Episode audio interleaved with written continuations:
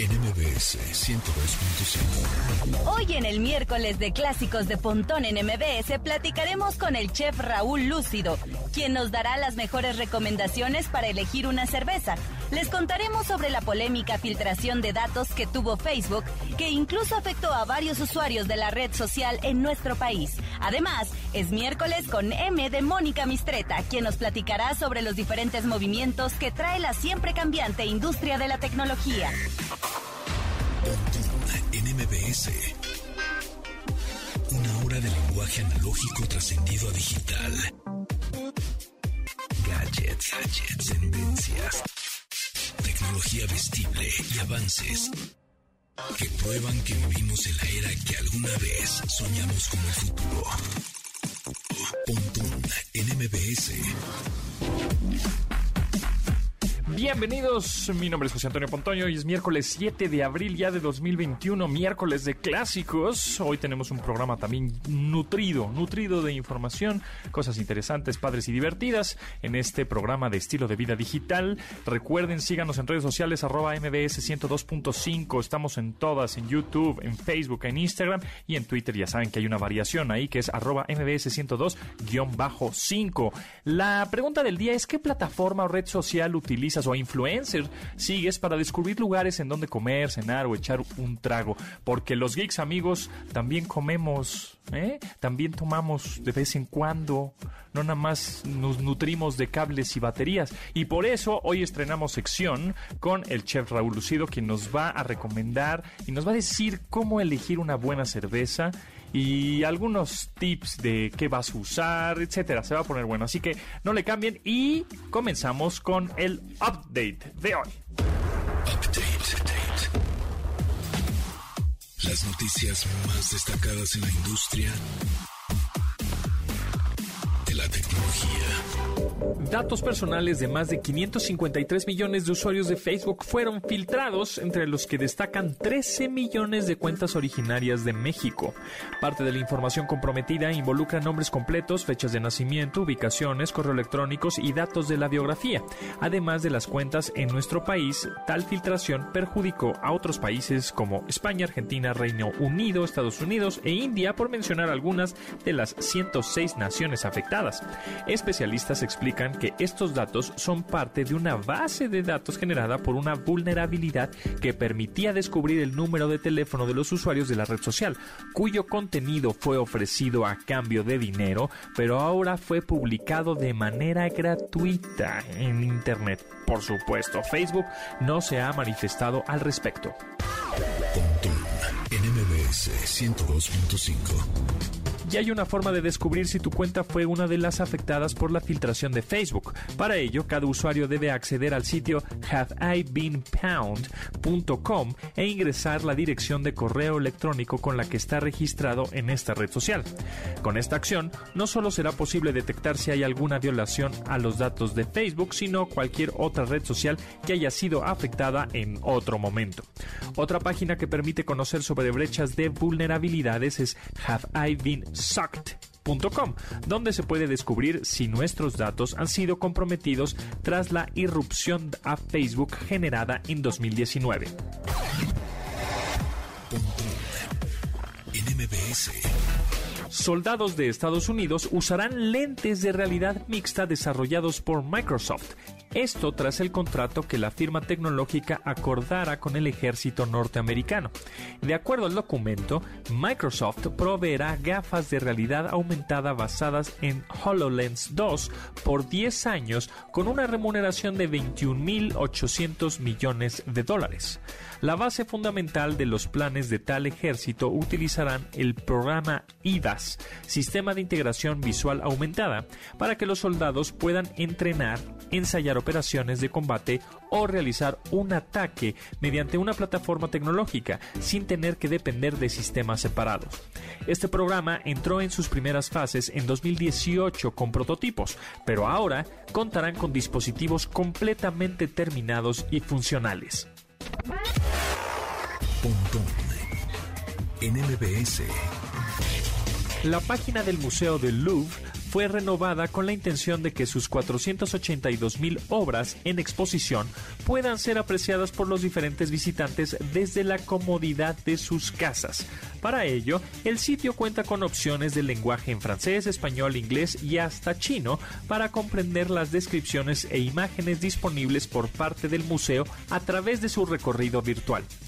El Louvre también abrió un sitio especial para poder apreciar todas las obras resguardadas en su locación, el cual puede ser apreciado en collections.louvre.fr. NMBS 102.5 Facts Datos que debes tener almacenados en tu sistema. En 1984, Wolfgang Petersen realizó su primera película hablada en inglés, la cual fue basada en la obra de 1979 del escritor alemán Michael Ende. Se trata de La historia sin fin y relata la historia de un pequeño niño que se inmersa en un libro mágico cuya trama relata la historia de un pequeño guerrero que debe detener una fuerza oscura conocida como la nada que pretende apoderarse del maravilloso mundo de fantasía. Al momento de su lanzamiento y realización, fue la película más cara producida fuera de los Estados Unidos o la Unión Soviética y fue la primera en la serie de películas de la saga. El filme solo comprende la primera mitad del libro de Ende, aunque al final de la saga no terminó por mostrar de manera apropiada lo que la novela ilustraba por diferencias entre el autor de la obra y el director. La serie de películas comprendió cuatro partes, aunque fue solo la primera la que trajo popularidad global y alcanzó a recaudar hasta 100 millones de dólares en Alemania y una cifra similar en Estados Unidos, cantidad relativamente modesta para el público norteamericano.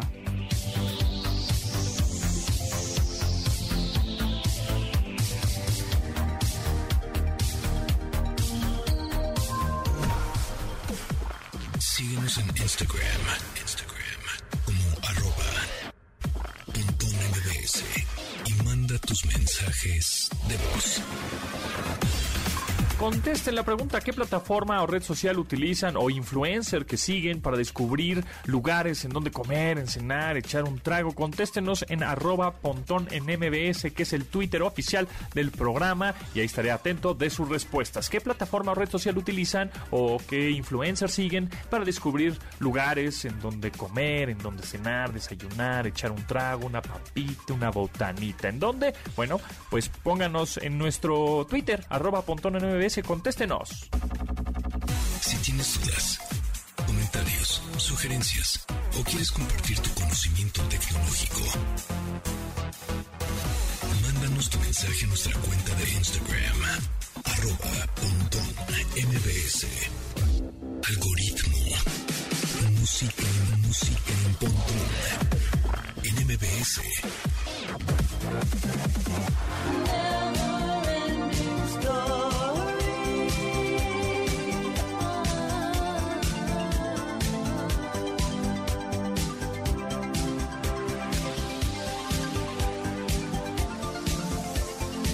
En 1984, Giorgio Moroder y Kate Forsey escribieron la canción homónima a la película La historia sin fin, la cual habla sobre un niño, Atreyu, quien entra a una tierra mágica que debe salvar a la destrucción. Moroder, quien fue la clave para definir la música disco en los años 70, renovó a su equipo de producción musical para crear este éxito, así como el de la película Flashdance. Limal, nombre artístico de Chris Hamill, y quien también fue el vocalista del grupo Cajagugu, fue el encargado de entonar la canción, la cual se convirtió en la única exitosa en su trayectoria como solista. Never Ending Story de Limal.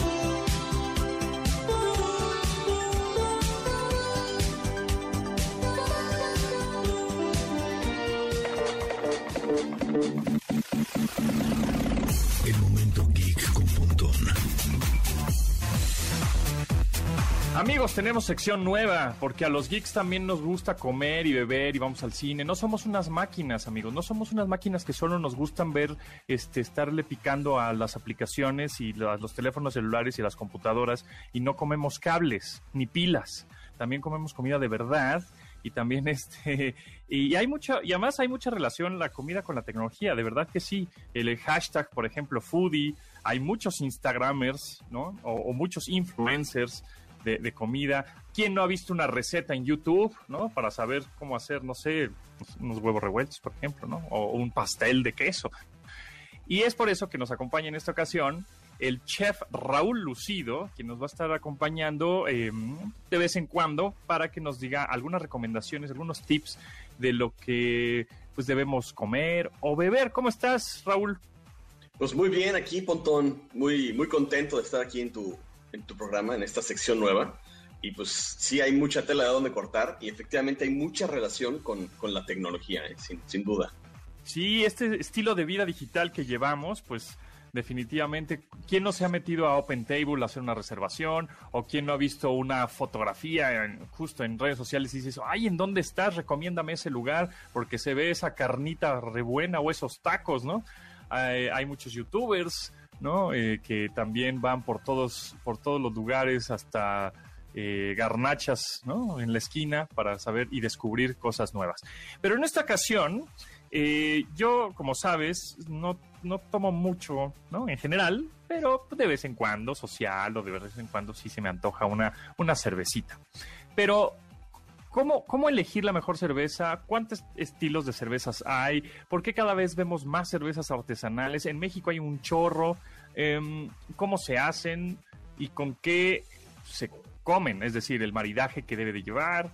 Em, cuáles son buenas, cuáles son malas. ¿Realmente se deben de tomar a menos 10 grados o menos 5 grados bajo cero, ¿no? Súper congeladas las cervezas. O no, ¿no? Todos estos mitos, platícanos. Pues mira, la cerveza es una bebida fermentada que ha estado junto a la humanidad desde que es humanidad, ¿no? Dicen que acaban de encontrar en una tumba de los faraones en Egipto eh, cerveza, no sé, obviamente no es para beberse en este momento, sino eran como vestigios de lo que pudo haber sido una cerveza y lo que pudo haber sido una, una cervecería, una forma de elaborarla en ese entonces, ¿no? Y sí, efectivamente ha tomado mucha popularidad los últimos años en, en el mundo y especialmente en nuestro país y se ha detonado toda esta, pues este, este movimiento artesanal. Y pues, para empezar, definamos qué es una cerveza artesanal, porque a veces vas al supermercado, te topas con una plataforma en donde venden, justamente hablando de tecnología, hay mucha venta de cerveza artesanal vía, vía páginas este, web. Y bueno, una cerveza artesanal tiene que ser una cerveza que está hecha, digamos, con los ingredientes reales, por llamarlo de alguna forma, ¿no? O sea, los cuatro ingredientes básicos de una cerveza es agua, eh, cebada malteada, lúpulo y levadura. Una cerveza que no es artesanal normalmente le meten otro tipo de azúcares fermentables para conseguir ese alcohol en lugar que sean las azúcares que provienen de la malta. Entonces, esa es la primera diferencia, digamos, ¿no? Y otra forma en donde normalmente se debería de catalogar a las cervezas o para mejor conocerlas y tú enterarte de qué este estilo estamos hablando y a partir de ahí ya tomar una decisión de cuál es la que más te puede llegar a gustar, es claramente no catalogarlas en claras y oscuras. Eso es un, es un error. Es como si fueras a comprar un coche y decirle, oiga, este, ¿qué coche rojo tiene? ¿no? Pues no vas a comprar el coche por el color de la carrocería, vas a comprar el coche por las prestaciones que tiene detrás. Y con la cerveza pasa igual, ¿no? Se tiene que catalogar por la forma de elaboración, que básicamente hay dos grandes este, grupos, que son las lagers y las ales. Entonces, a partir de ahí...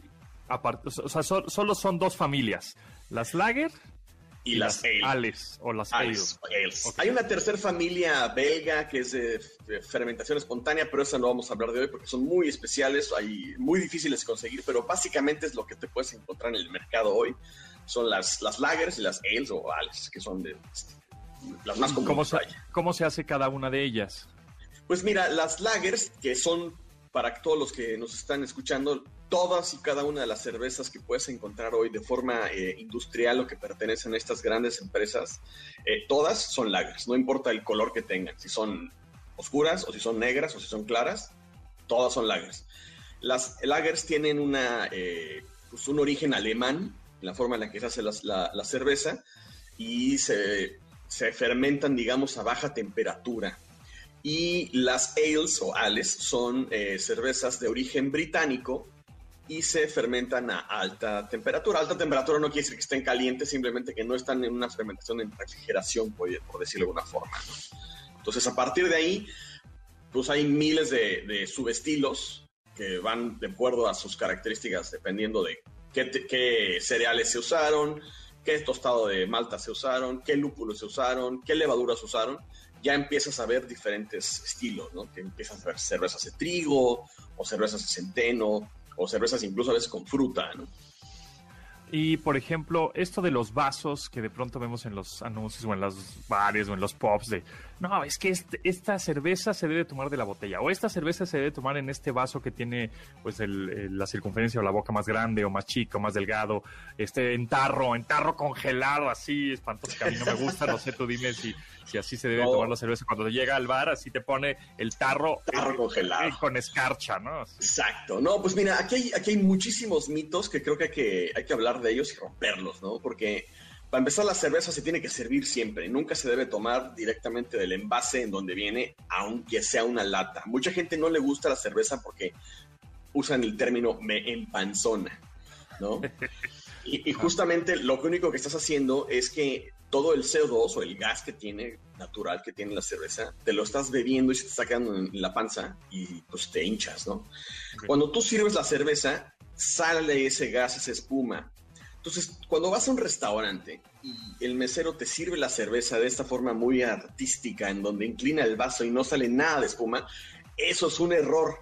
Porque oh. la espuma es parte fundamental de la cerveza, es una parte de la cerveza. Es como dijeras, es que a mí me gustan las hamburguesas sin el pan de arriba, ¿no? No, pues es que tiene, es, parte, es parte de la hamburguesa, ¿no? Entonces, eh, digo, el, pan. Y aquí la espuma es parte, es parte de la cerveza no hay que confundir con servir la cerveza muy violentamente y que se derrame, ¿no? Eso, eso también es un error. Entonces, al servir la cerveza, sacas ese, esa espuma, ese, ese CO2 y los sabores y los aromas se van a percibir de mejor forma. Ahora, en cuanto a la temperatura, no tiene, la cerveza en su mayoría es agua. O sea, no es como un tequila, por ejemplo, que es un destilado que tiene mucho más grados de alcohol en su mayoría es agua, entonces si sí la, la, refrigeras demasiado a punto de congelación, eventualmente se te va a congelar y pues no va a ser la, la, experiencia más placentera. El vaso no debería de ir ni siquiera frío, tiene que ir a temperatura ambiente y vasos, como tú decías, hay muchas este, formas de, de vaso dependiendo del estilo.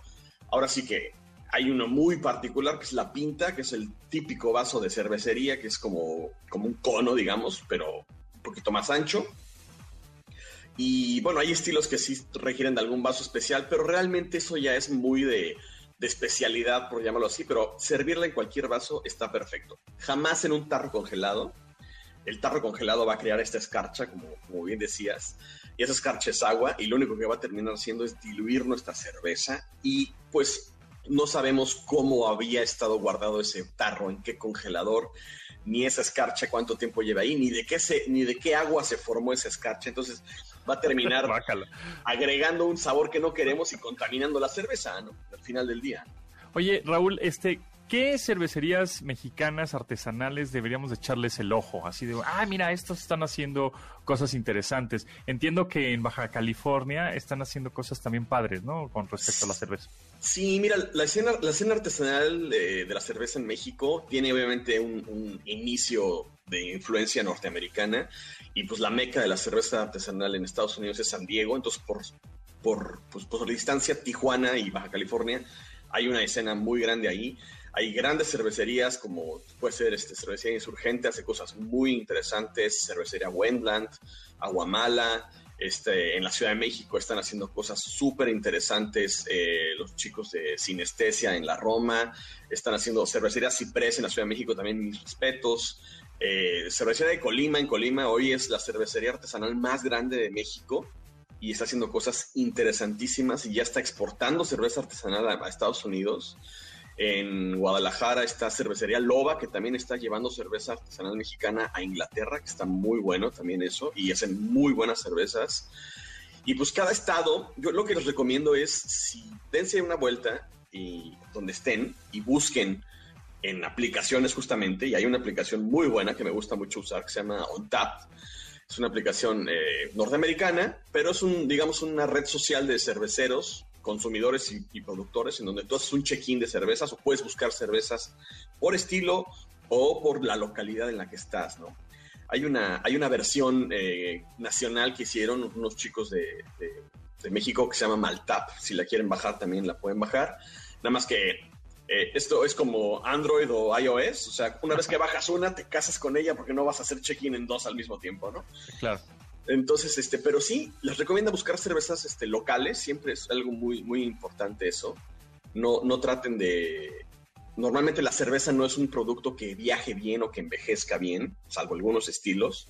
Entonces, eh, a veces confundimos cerveza artesanal con cerveza importada y pues no, nada que ver, ¿no? Entonces, en el país hay cosas mucho, mucho mejores que a veces cosas importadas que nos pueden llegar acá. Y, por último, Raúl Lucido, Chef Raúl Lucido, lo pueden seguir en arroba chef-lucido en Twitter, en Instagram y en todos lados. Este, además en Instagram pone reseñas también de cerveza. Eh, ¿Qué opinas de las micheladas, por último? Mira, la michelada, esa es una, es una pregunta que siempre me hacen, ¿no? Como buen defensor de, la cerveza artesanal siempre me hacen. Y bueno, al final del día es el gusto de cada quien, ¿no? Como cómo la combina. Ahora, la michelada nace eh, por, digamos, modificar el sabor original de una cerveza industrial, que realmente es muy bajo el, sabor que tiene, no es un sabor intenso no vas a hacer una, una michelada con una cerveza robusta o con una cerveza súper lupulada porque, uno, no va a ser placentero y es como este, tratarte de hacerte, no sé, un mezclar coñac con algún refresco, ¿no? Así como que dices, pues habrá quien lo haga, ¿no? Definitivamente, pero no es la forma más ideal de, pues, disfrutar esa cerveza. La michelada se tiene que hacer con una lager ligera y con una lager que no tenga mucho carácter y obviamente le vas a meter muchísimos eh, sabores que ya no tienen nada que ver con una cerveza, porque claramente le vas a quitar lo amargo que tiene poniéndole limón y las salsas y escarchándolo con sal y poniéndole hielo. Entonces,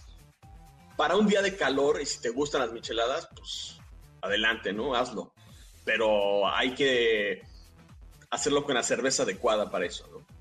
Muy bien, muy bien. Pues ahí está. El tiempo se nos va volando. Hay mucho que, platicar y muchas eh, cosas que preguntarle a el experto en cervezas en esta ocasión, Chef Lucido, que más adelante nos vas a traer más recomendaciones acerca de también otras aplicaciones eh, y historias y datos curiosos de la industria culinaria y la gastronomía. Muchas gracias. ¿En dónde te pueden seguir entonces? Pues mira, en Instagram soy la plataforma que estoy más activo y es arroba chef-lucido. Ahí trato de estar subiendo siempre historias, a veces hago preguntas, subo recetas subo bastantes reseñas de cerveza. Si me quieren preguntar ahí directamente, contesto qué cervezas me recomiendas, etcétera, etcétera. Con muchísimo gusto, ahí estamos al, pendiente. Y también me puedes seguir en, Twitter y en, el canal de YouTube. Ya está. Pues arroba chef-lucido en Instagram. Ahí estamos y bueno, pues seguimos en contacto, éxito y salud. Salud.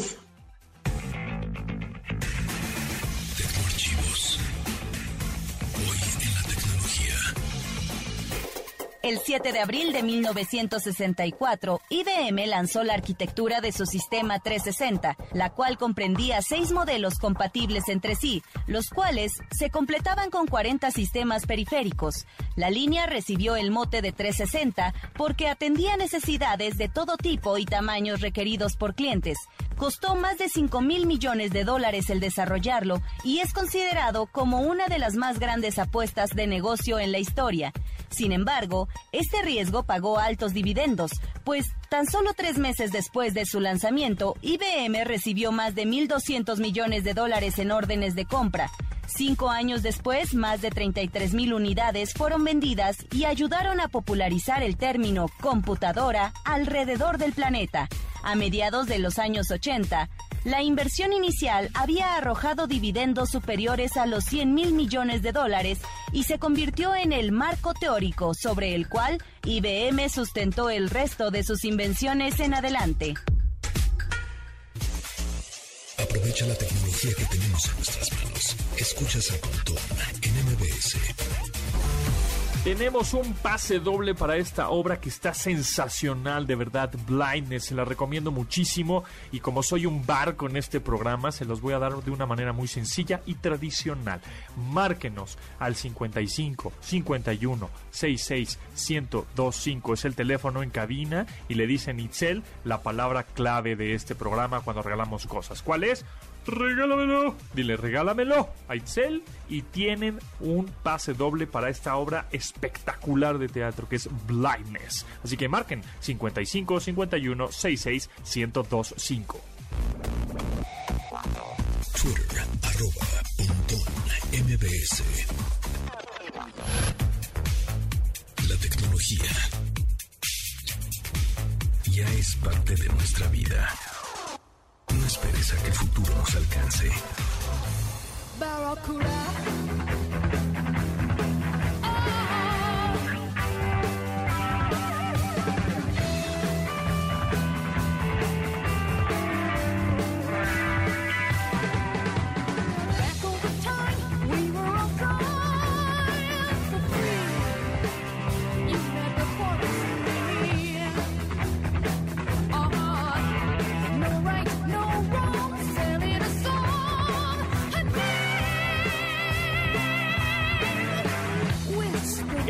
Por Nancy y Ann Wilson para el álbum de 1977 Little Queen, Barracuda es una canción de Heart que trata sobre la industria discográfica en general.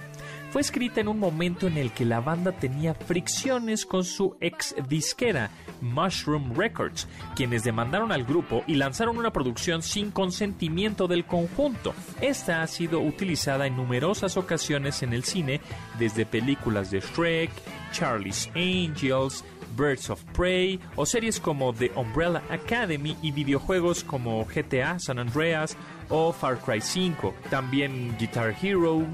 Barracuda es una de las canciones más emblemáticas de la agrupación Heart.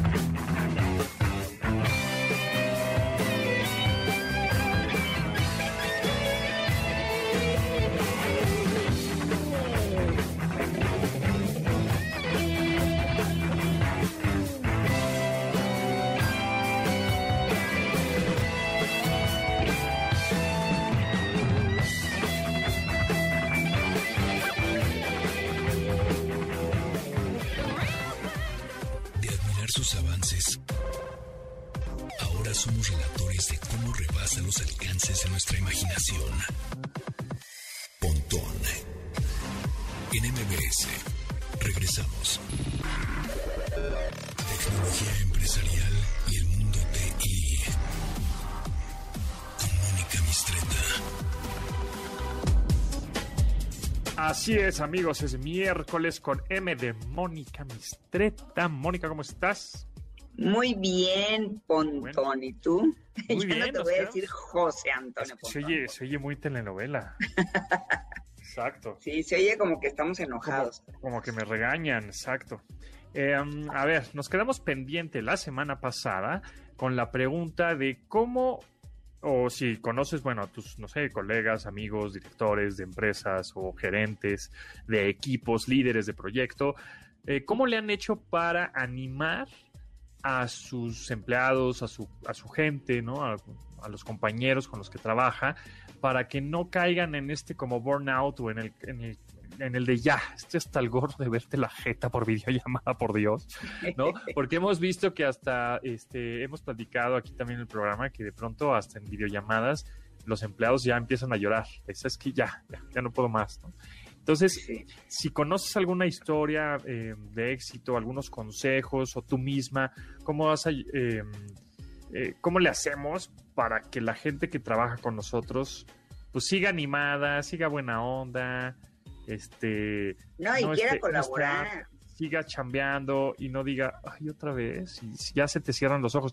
A ver, ¿no se te han cerrado los ojos cuando estás en una videollamada de, de, te estás jeteando? O sea, bueno, yo, es que además la, la computadora tiene la virtud de que de que te hipnotiza, o sea, a mí las pantallas me, me, tienen ese como efecto hipnótico.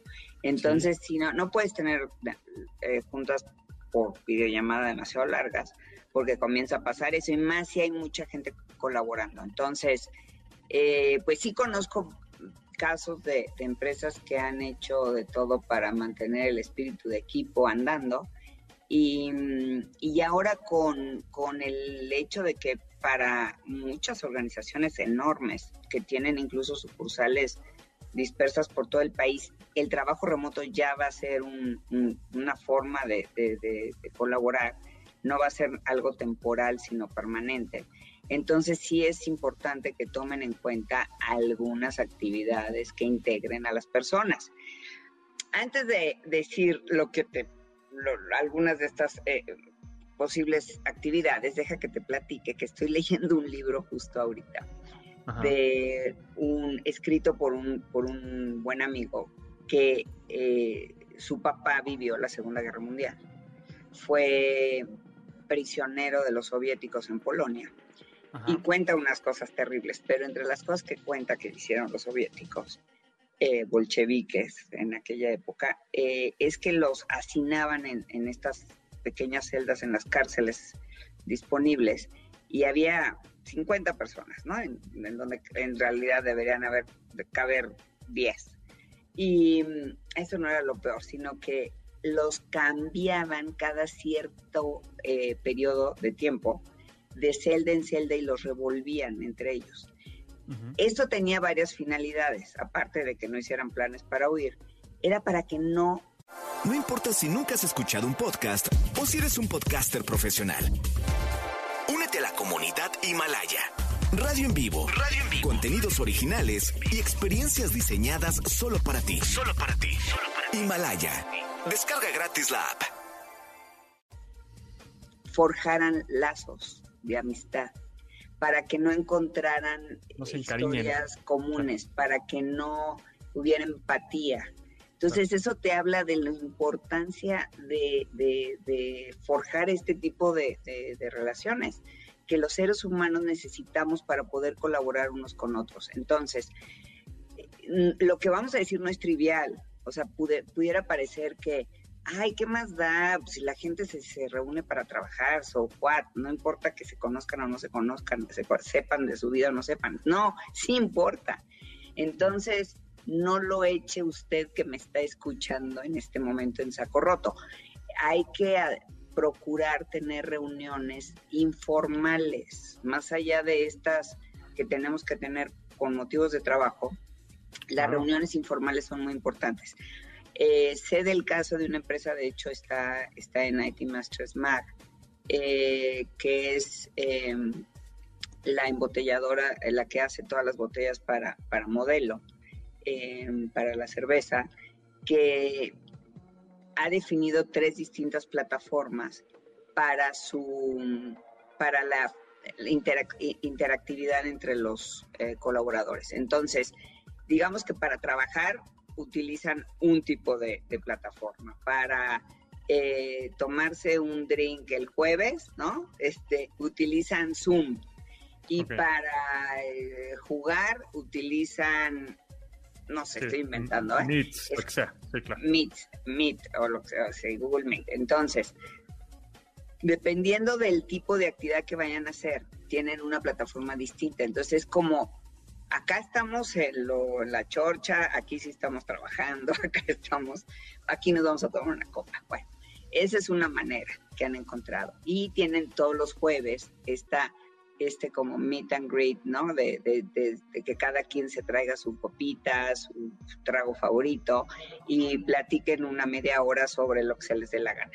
Esto puede ser mucho más formal, o sea, uno podría eh, determinar en el calendario, cada ocho días o cada quince días, tener este tipo de, reuniones informales. Otra forma de, sobre todo cuando hay nuevos miembros del equipo que están apenas integrándose y uno conoce poco de ellos y el resto de, las personas también, eh, habría, podríamos llenar, por ejemplo, una lista de las 10 cosas que, que, mis 10 cosas favoritas y llenar esa hojita, ¿no? Y mandársela al resto del grupo. Entonces así ya empezamos a, conocer un poquito de esa persona.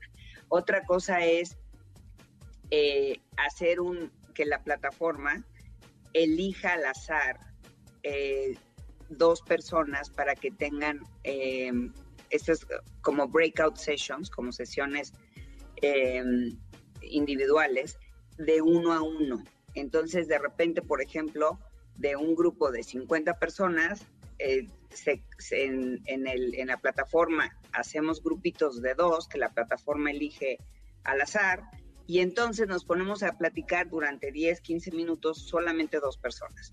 Y esas dos personas van a hablar de eh, cuál es mi habilidad más, eh, no sé, más... Eh, sí, o un pasatiempo. No sé, tu pasatiempo o la habilidad en la que nadie creería que tú tienes, ¿no? Entonces, mi habilidad es vender cosas invendibles en Mercado Libre.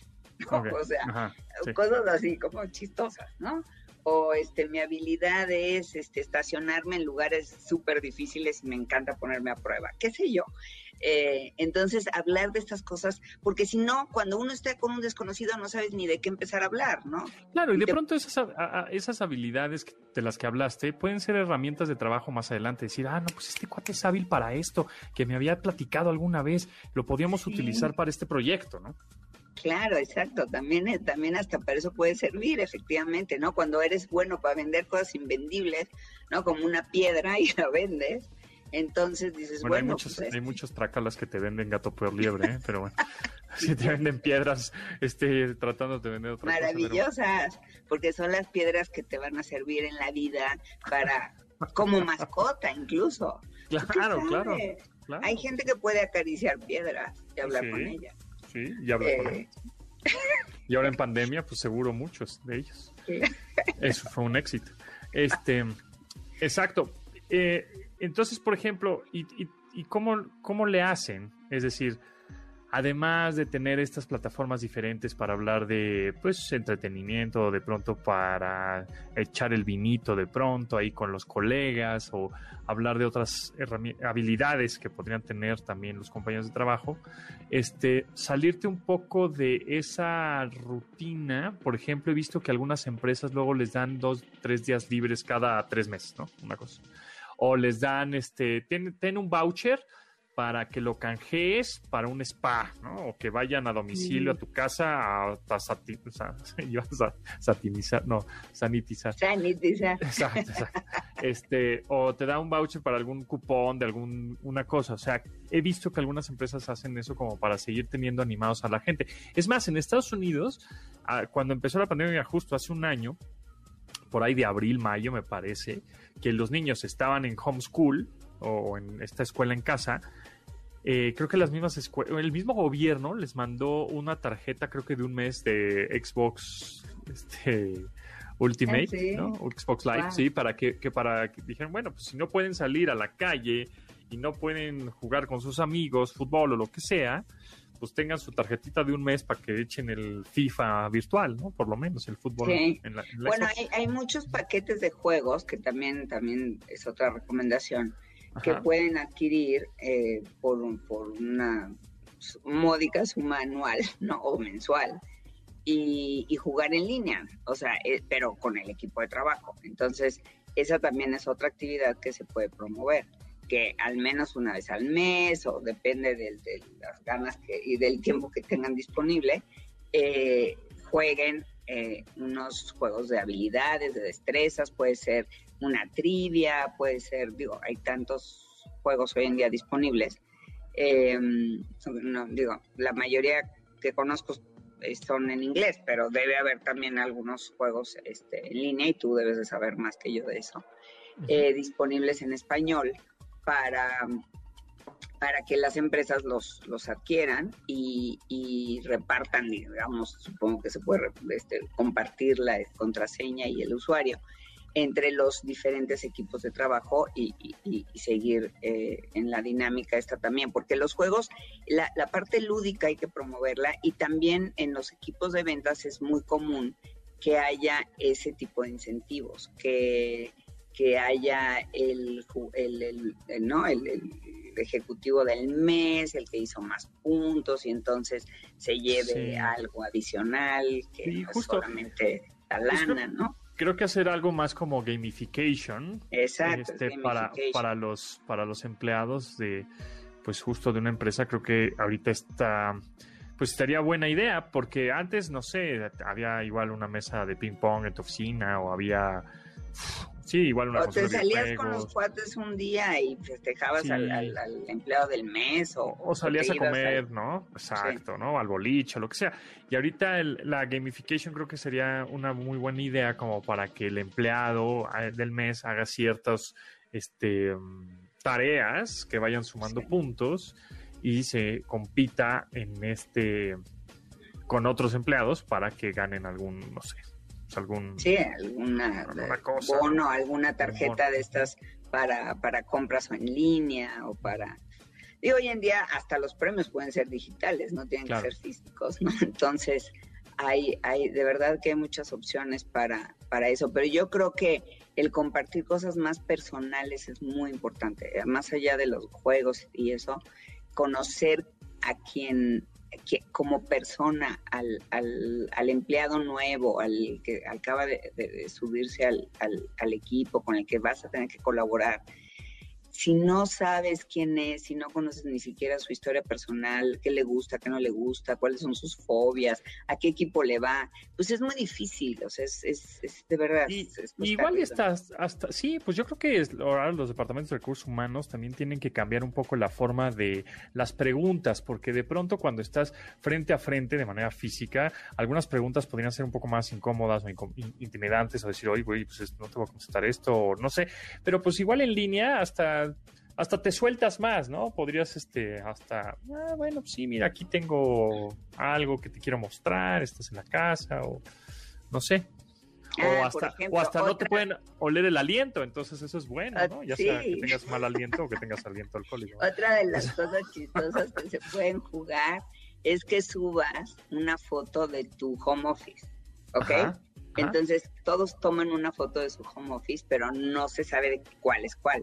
Entonces ah. subes la foto y tienes que adivinar de quién es cada esa cada ah, esa es buena idea. Esa es buena de acuerdo con la personalidad de cada persona. Que tiene. Claro, esa es buena idea. Entonces puedes decir, ay, yo creo que eso es el planito. Es porque es un desastre, porque tiene todos los papeles ahí regados. Sí, sí, sí, es buena idea. Entonces, esas cosas te acercan a la gente, te, da, te dan un poquito más de, de contexto, de quiénes son, dónde viven, cómo es su entorno, muchas, te ayudan a entender porque cuántas mujeres no tienen que chambear con sus hijos ahí a un lado haciendo la tarea eh, o, personas que viven con sus papás que ya son ancianos y que tienen que cuidarlos y, muchas veces eh, se tienen que desconectar o, llegan tarde digamos a la, reunión en Zoom o en la plataforma que usen y, los demás pueden ser intolerantes y pueden ser poco sensibles a la situación. Eh, y, esa persona no tiene ningún lugar para explicar cómo vive, ni con quién vive, y cuál es su circunstancia. Entonces, cuando te das estas oportunidades de compartir un poquito de ti mismo, de, compartir tus, te digo, tanto tus habilidades como las cosas que, tú crees que, te son fáciles o, al revés, las cosas que te son difíciles, la gente se, se pues, empieza a ser más empática finalmente. Claro. Sí, pues hemos visto también muchas relaciones que comienzan en línea, ¿no? O sea, de pareja, que comienzan en línea, que se enamoran más bien con puros textos este, y de puro chat. Y ya cuando se ven dicen, órale, pues qué buena onda que nos vimos, pero, pero pues llevamos, no sé, cuántas, cuántos meses chateando nada más o haciendo videollamadas. Yo conozco por ahí que justo participó eh, hace un mes, justamente hace un mes, en el podcast, por si lo quieren descargar, eh, Ale Ramos decía, pues yo conocí a mi novio actual por internet en la, durante la pandemia, él vive en Estados Unidos yo vivo acá. Y ya, bueno, ya nos vamos a ver en unos meses, pero siguen teniendo una, un ahí noviazgo a distancia muy interesante. Ahí descarguen el podcast desde el 8 de marzo, ahí están todas las plataformas. Y bueno, pues con eso nos eh, despedimos, Mónica. Muchas gracias y nos escuchamos próximo miércoles entonces. Sí, hasta el miércoles. Muchas gracias, Fondón. Tenga bonita ah. resto de la semana. Arroba Monicami en Twitter para que la sigan, le den follow. Muchas gracias. Gracias a ti. Chao, chao.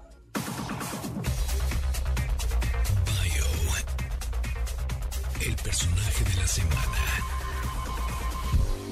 Mucho se ha hablado sobre la faceta de Pharrell Williams como productor, músico y creador de éxitos en la industria musical. Sin embargo, el de Virginia ha sido exitoso en algunas otras facetas. Estas van desde el diseño de modas hasta curador artístico. A continuación, les detallaremos estas cualidades de este polifacético personaje. En 2005, Pharrell Williams hizo mancuerna con el ícono de la moda japonesa Nico, con quien creó la marca de ropa urbana Billionary Boys Club y la marca de calzado Ice Cream. La primera tiene su tienda base en el área de Soho en Nueva York, mientras que Tokio, Japón, aloja la boutique oficial de la segunda. En cuestiones artísticas ha hecho varias cosas. Por ejemplo, en 2009 hizo una escultura en colaboración con Takashi Murakami en Art Basel, en 2014 hizo la curaduría de la exposición basada en su álbum Girl, con el trabajo de 37 artistas y expuesta en París, Francia. Además, ha colaborado con firmas como Louis Vuitton para una serie de joyería y lentes. Elaboró con la firma francesa Domo y Peré una marca de muebles, además de la línea Human Race de Adidas creada en 2014. NMBS 102.5 y recuerden amigos que el Internet no olvida, así que piensen siempre un poquito antes de publicar lo que quieran publicar en sus redes sociales, porque siempre va a haber un screenshotero, el que capture la pantalla y ya saben, siempre hay un tweet. Entonces piensen porque el Internet no olvida. Punto. En MBS 102.5. Síguenos en Instagram. Instagram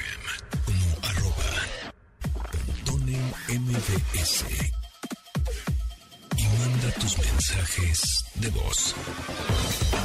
Muchas gracias por sintonizar este programa. Nos escuchamos mañana a las 12 del día. Recuerden que el podcast está en todas las plataformas, en Himalaya, en iHeartRadio, en Google Podcast, en Amazon Podcast, en Apple Podcast, en Spotify, en Deezer, en donde quieran pueden escuchar eh, este programa cuando quieran o las emisiones anteriores. Ya saben, mañana nos escuchamos a las 12 del día, como todos los lunes, martes, miércoles, jueves y viernes. Mi nombre es José Antonio Fontón. Pásenla muy bien y gracias a Rodrigo, Vero, Neto, Itzel, Luis y Marcos en la producción de este programa. Se quedan a continuación con Manuel López San Martín en Noticias MBS. Hasta luego.